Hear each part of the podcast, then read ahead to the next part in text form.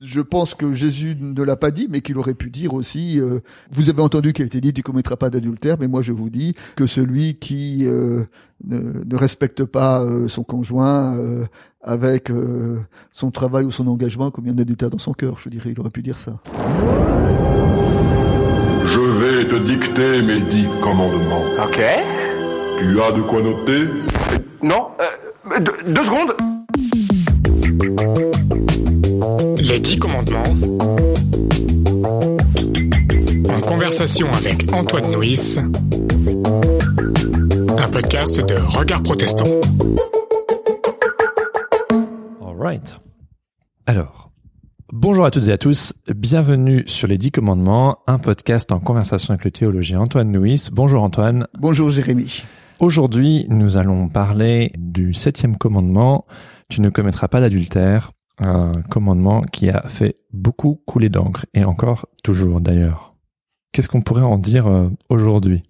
Alors, c'est vrai que l'adultère, il y a encore euh, quelques décennies, était considéré comme le péché avec un P majuscule. Enfin, je veux dire, euh, c'était, on sait que voilà, qu'au XIXe siècle, tuer l'amant de sa femme était quelque chose qui était relativement toléré. Enfin, que était, c'était pas bien, mais c'était un peu excusé. Enfin, je veux dire, parce que vraiment l'adultère, c'était l'horreur totale de nos jours, euh, il y a des magazines qui nous disent que l'adultère est une libération, et il y a même des, sites de rencontres qui font l'apologie de, l'adultère, ce que j'ai un peu de mal à comprendre, parce que je crois savoir quand même que la fidélité dans le mariage est encore dans le code civil, et pourtant il y a des, publicités qui font l'apologie de l'adultère. Donc euh, c'est vraiment un domaine dans lequel euh, on peut dire que notre société a totalement changé son regard sur ces dernières décennies, mais donc il va falloir essayer de, comprendre, de décrypter.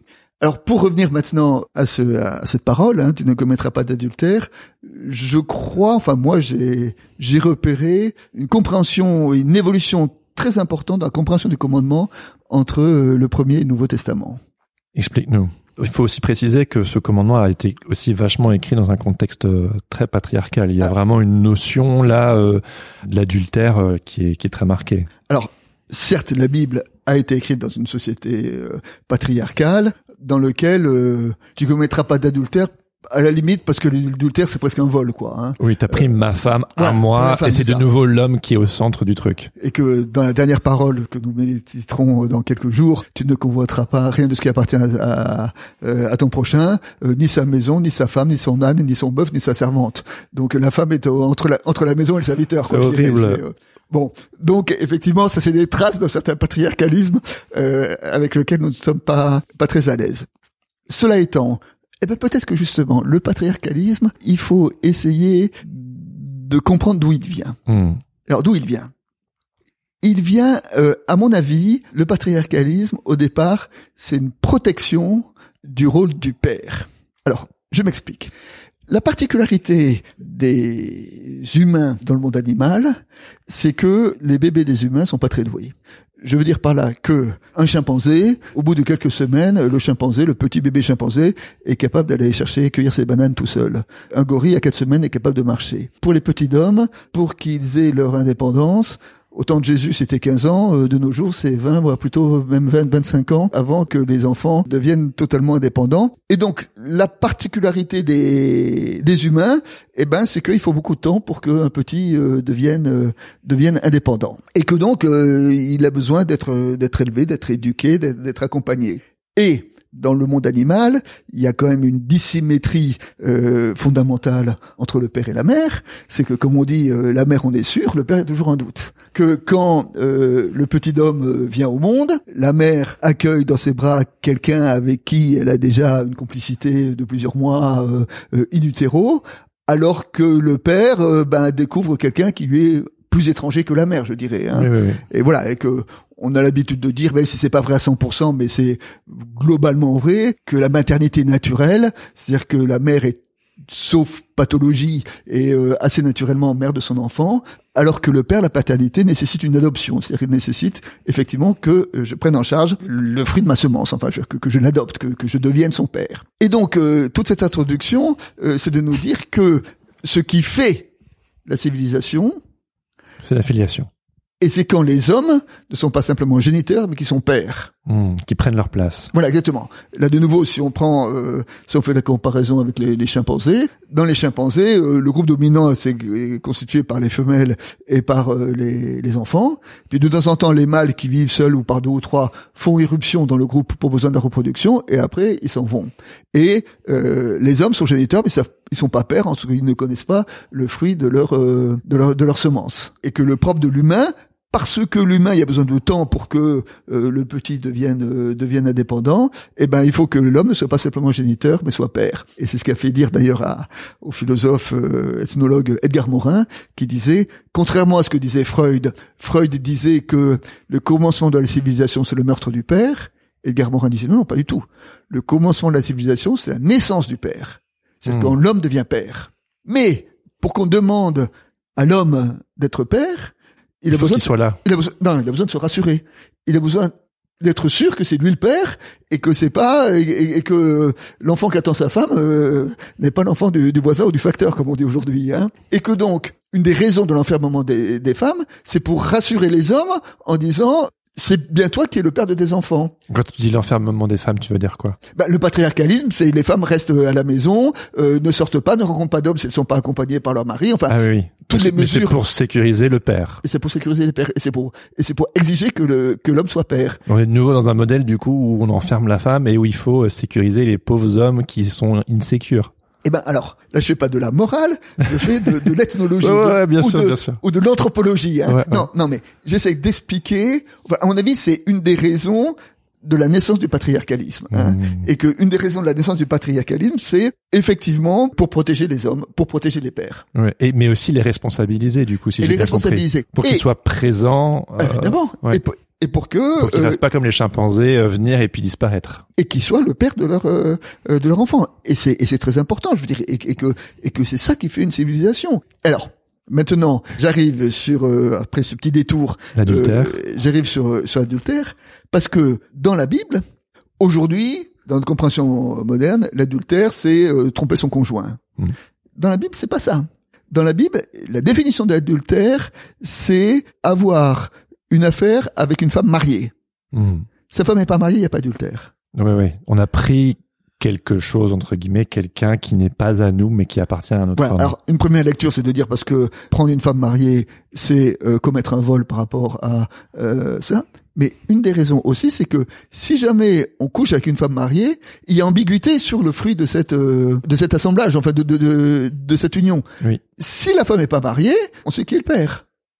Il n'y a pas de confusion dessus. Et c'est ainsi, par exemple, que dans la que dans la Bible, quand Abraham va vers Agar, c'est pas un adultère. Pourtant, c'est pas sa femme, c'est sa servante. Parce que quand Agar attend un enfant, on sait que c'est Abraham le père. Quand Jacob va avec euh, Zilpa, enfin avec les, les servantes de ces deux femmes, euh, Rachel et Léa, de nouveau c'est pas un adultère. Donc tu vois, tu vois la définition de l'adultère euh, là, c'est pas aller avec une autre femme que la sienne, c'est aller avec une femme euh, mariée. Ce qui veut dire que il me semble que derrière ce commandement, au moins dans la compréhension du Premier Testament, la raison de, du commandement, de la parole, euh, de, de, de l'interdit, c'est beaucoup plus pour protéger la filiation, enfin la, la paternité, Hmm. euh, que pour euh, préserver euh, l'intimité conjugale. Oui, qu'aujourd'hui c'est plutôt l'intimité conjugale qui se veut être protégée Et grâce à ce je crois commandement. que par rapport à, à ça, euh, l'Évangile euh, opère un changement. Ah et- oui, dans le Nouveau Testament du coup. Dans le Nouveau Testament opère un changement lorsque Jésus dit euh, mais je dis déjà que celui qui a convoité la femme de son prochain a commis euh, adultère euh, dans son cœur et même il y a un moment euh, il y a un passage extraordinaire dans la Bible en disant quiconque euh, si un homme répudie sa femme, il euh, le pousse à l'adultère, c'est comme s'il commettait un adultère. Et si une femme répudie son mari, c'est comme s'il commettait un adultère. Et c'est révolutionnaire parce que les femmes ont les mêmes droits que les hommes.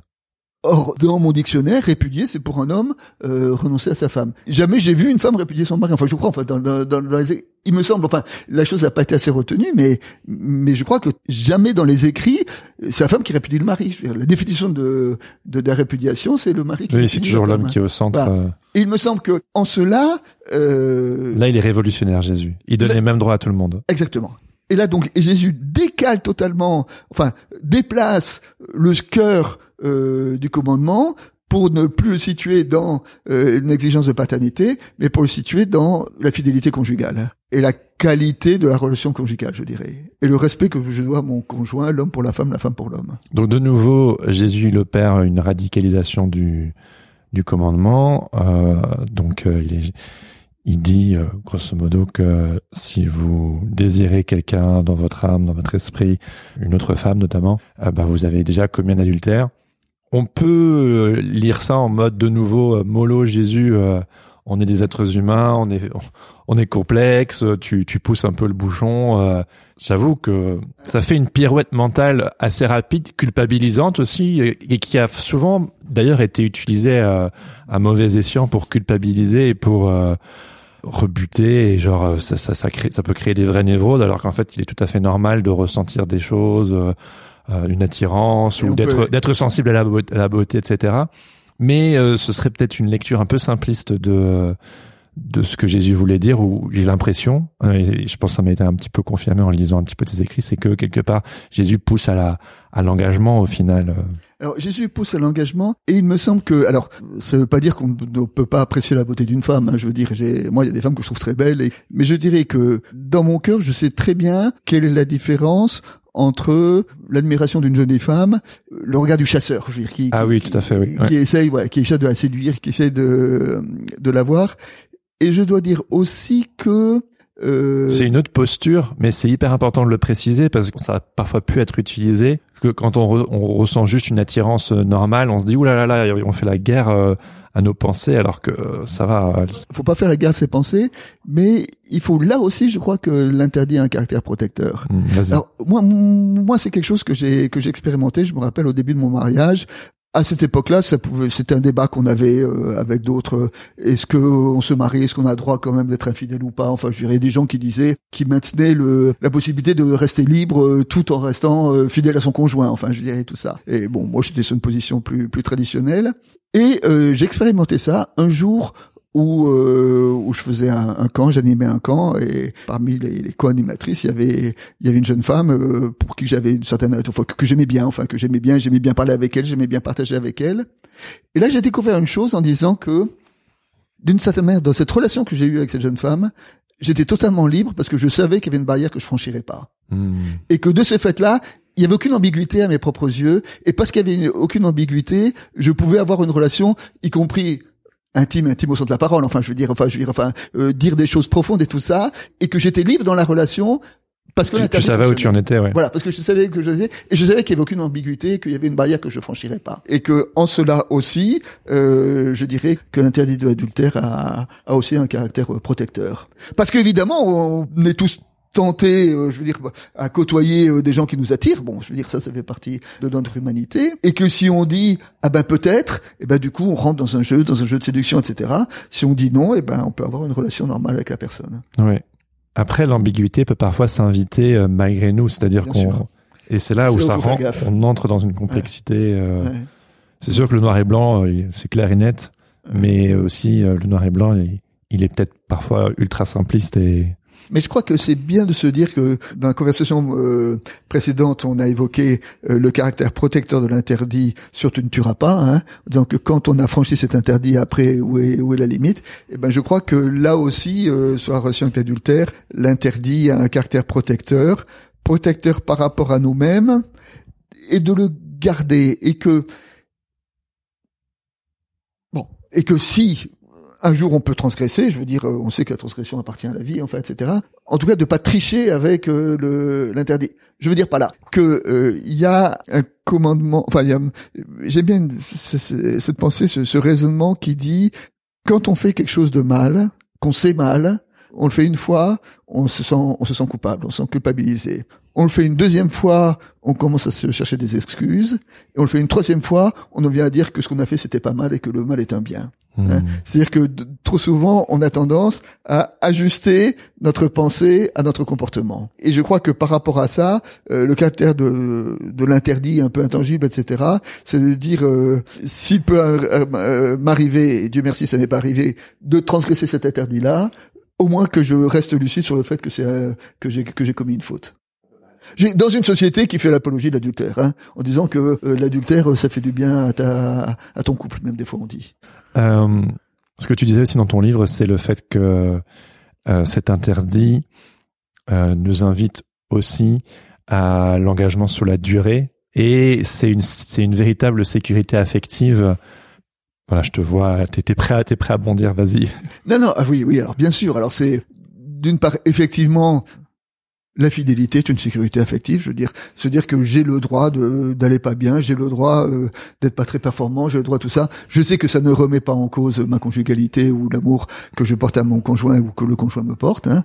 Et puis je dirais que euh, j'étais assez marqué par euh, un passage de, de Welbeck. Welbeck a écrit un livre qui s'appelle L'extension du domaine de la lutte.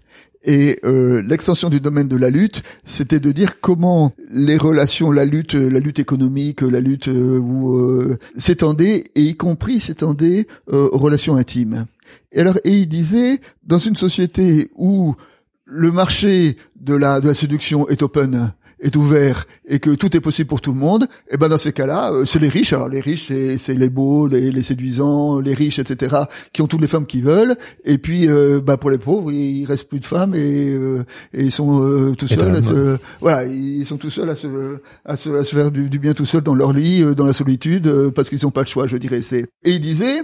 La tradition, entre un homme, une femme, bah, ça permettait, comme il y a autant d'hommes que de femmes, que chaque homme avait sa femme, que chaque femme avait euh, avait son homme, et quelque part, c'est aussi une protection des, des petits, des petits dans la séduction, des petits dans le, Oui, oui. voilà.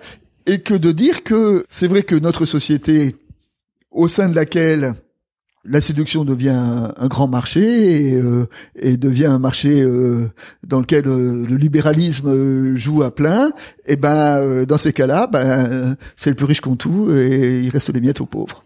Hmm. Et que du coup, l'engagement, l'interdit de l'adultère, permet de protéger euh, sous la durabilité, de de vivre ensemble les les saisons de la vie, quoi. De vivre ensemble les saisons de la vie. Et puis, alors oui, oui, oui, oui, avec ça. Bon, ça paraît un peu neuneux dit comme ça, mais euh, Alors, je dirais aussi, ça permet aussi de changer euh, notre regard. C'est aussi un peu bateau ce que je vais dire, mais notre regard sur l'amour. Et en disant que habituellement, la compréhension, c'est euh, j'aime ce qui me fait du bien, j'aime ce qui me fait plaisir. Alors c'est au début de la rencontre d'un homme et d'une femme. Honnêtement, quand quelqu'un est follement amoureux, euh, quand un homme est follement amoureux d'une femme, pourquoi est-ce qu'il est amoureux de cette femme? Il est amoureux de cette femme parce que quand il est avec cette femme, euh, ça lui fait du bien, parce que ça le valorise, parce qu'il y reçoit de l'affection. Mais la seule, seule, seule personne qu'il aime, c'est lui-même. Je veux dire, il aime cette femme parce que cette femme lui fait du bien. Mm. Il n'aime pas pour elle, il aime pour lui, parce que ça lui fait du bien. Et au début, dans les jeux de séduction, euh, on- effectivement, on séduit ceux vis-à-vis desquels on est attiré. Donc quelque part, on se contente euh, euh, soi-même. Et puis, bah, on sait bien que le, le- le- la passion amoureuse n'a qu'un temps, hein, euh, je veux dire, et, et que après, comment cette passion se convertit en amour, et que l'amour, c'est de dire pas simplement euh, être euh, avec toi parce que ça me procure du bien, mais être avec toi parce que tu es digne d'être aimé, parce que je veux te faire grandir, parce que je veux travailler pour te faire du bien. c'est un engagement à l'autre. C'est un engagement à l'autre, c'est un don qu'on fait à l'autre, en sachant qu'il y a une promesse qui nous est faite, c'est que si on fait ça en retour, le désir nous sera donné. Mhm. Mais le désir nous est donné si jamais on le cherche pas. Enfin, si, si jamais on met pas en premier, quoi. Si jamais ce qu'on met en premier, c'est d'abord le désir de l'autre. Hein. C'est ça un peu la magie du couple. Et donc, c'est de dire que la relation qui me lie à l'autre n'est pas une relation qui repose d'abord sur le désir, mais d'abord sur l'engagement, en sachant qu'après, par effet retour, euh, l'engagement me, euh, me donne la grâce du désir. Attends, mais du coup, moi, ça me pose une autre question, qui est qu'en est-il quand on se parce que moi, ça résonne avec euh, notamment le sujet du divorce et le fait de, quelle que soit la situation, de rester, tu vois, de, de s'engager avec la personne malgré les saisons difficiles, les périodes euh, compliquées. Et c'est vrai que c'est c'est une belle chose, c'est courageux et tout. Alors je sais que le, commandement n'adresse pas directement la question du divorce. Et tu me vois arriver. Mais qu'en est-il quand on se retrouve dans une situation de couple abusive et où justement cette durabilité, ce respect mutuel, etc., n'est pas présent et qu'on te rabâche euh, systématiquement, il faut rester engagé, il faut rester engagé. Et là, euh, là, on est dans quelque chose de destructeur. Alors, il me semble que euh, ce qui est important, c'est la le mariage est une liberté, et pour qu'il soit une liberté, il faut qu'il puisse être défait. Sinon, c'est pas une liberté, c'est une prison. Hein, je dirais. C'est et quelque part, la possibilité du divorce est aussi le garant de la sincérité de mon amour ou de la euh, euh, voilà. Et je ne reste pas avec toi parce que je suis obligé. Je reste avec toi parce que je veux t'aimer parce que je t'aime, mais parce que je veux t'aimer. Enfin, je veux faire. Alors, le divorce, c'est bah, euh, et d'ailleurs euh, Jésus évoque la répudiation, hein, et il dit euh, donc, il évoque la possibilité du, du divorce, quoi qu'on en dise, et que la possibilité du divorce, pourquoi? Ben parce que dans notre, nous sommes dans une société dans laquelle nous savons que, que les échecs existent et que les échecs de l'amour euh, existent aussi et que parfois effectivement il y a des il y a des relations qui deviennent toxiques euh, au point que peut-être parfois euh, une séparation est une mauvaise solution mais peut-être la moins mauvaise que d'autres et que donc il faut accueillir aussi cette, la possibilité de l'échec. Mais c'est hyper fort ce que tu dis parce que le nombre d'histoires que j'ai entendues de couples chrétiens justement qui se disaient que de toute façon le divorce ça leur arriverait pas parce que c'était euh, on peut le mettre dans la case des interdits ou une certaine compréhension qui fait que on va dire que les chrétiens n'ont pas le droit de divorcer et que et qu'il y avait une forme de désengagement qui s'était enclenché dans le dans le couple peut-être malgré eux hein, et que quand euh, leur leur femme euh, leur conjointe ou inversement d'ailleurs les ont quittés ils étaient ils étaient pris de court parce qu'ils se sont dit mais en fait c'était c'est pas possible que ça m'arrive à moi parce que je suis dans un couple chrétien et il y a des commandements et des interdits. Ouais, ce que tu disais, le, au final, le, le, divorce, c'est, ça rappelle que qu'il faut rester engagé, quoi. Absolument. Et euh, c'est vrai que que des couples chrétiens qui divorcent, c'est toujours euh, c'est toujours une déchirure et que c'est toujours un échec et que c'est toujours une tristesse et qu'il faut le considérer comme tel. Cela étant, euh, moi aujourd'hui j'ai 68 ans, euh, donc j'ai quelques années derrière moi, euh, d'églises, de groupes de jeunes, de groupes de ça, et de dire que autour de moi, je suis quand même marqué comme finalement il n'y a pas tant de, divorces que ça. Et quand je vois un peu le groupe de personnes engagées avec lequel j'étais lié euh, quand j'avais 20-25 ans, eh ben il y en a très peu qui ont divorcé. Je, je crois quand même que cette idée de de considérer euh, son prochain quand la personne a aimé aimer dans le sens de euh, qu'est-ce que je fais pour elle, qu'est-ce que je fais, enfin pour oui pour la personne, euh, que, pour faire du bien, eh bien euh, ça fonctionne encore. Hmm. Et euh, c'est un peu anecdotique, mais il y a aussi le fait que on peut aussi tromper avec autre chose. Alors là, je dirais que euh, Jésus a dit euh, celui qui convoite euh, une femme a déjà commis adultère dans son cœur. Alors c'est vrai aussi que alors là que être fidèle, c'est pas simplement ne pas tromper. être fidèle, c'est aussi respecter, c'est aussi aimer. Et on sait qu'il y a des situations de couple dans lesquelles ils sont fidèles formellement, je veux dire, mais dans lesquelles ils sont pas fidèles à leur amour. Et qu'il y a, oui, aussi d'autres façons de tromper sa femme, euh, de tromper sa femme avec euh, avec son travail, de tromper sa femme avec euh, avec des activités, même parfois de tromper sa femme avec l'église. Je veux dire, ça arrive. Enfin, sa femme ou son conjoint. Hein. Oui, oui, ou son mari, ou son conjoint. Son mari, hein. Et que et que je pense que Jésus ne l'a pas dit, mais qu'il aurait pu dire aussi euh, tu ne commettras pas d'adultère, mais mais moi je vous vous avez entendu qu'il était dit tu commettras pas d'adultère, mais moi je vous dis que celui qui euh, ne, respecte pas euh, son conjoint avec son travail ou son engagement comme il y a un adultère dans son cœur, je dirais, il aurait pu dire ça. Oui, c'est vrai, ça ressemble un peu au style de Jésus. Super. Ben merci beaucoup Antoine. Merci pour ton temps. Euh, merci à tous et à toutes d'avoir écouté jusque-là. On vous donne rendez-vous dans le prochain épisode pour explorer ensemble le huitième commandement. Euh, tu ne voleras pas. Tu ne voleras pas. Je commence à perdre le fil. Tu ne commettras pas de vol. Hein. Ça veut dire qu'on n'a pas le droit de s'envoler, mais c'est. Euh, oui. Faut pas voler son prochain. Voilà. Merci beaucoup Antoine et à bientôt. Les dix commandements conversation avec Antoine Nuis, réalisé et présenté par Jérémy Kleiss. Un podcast de Regard Protestant en partenariat avec Fréquence Protestante.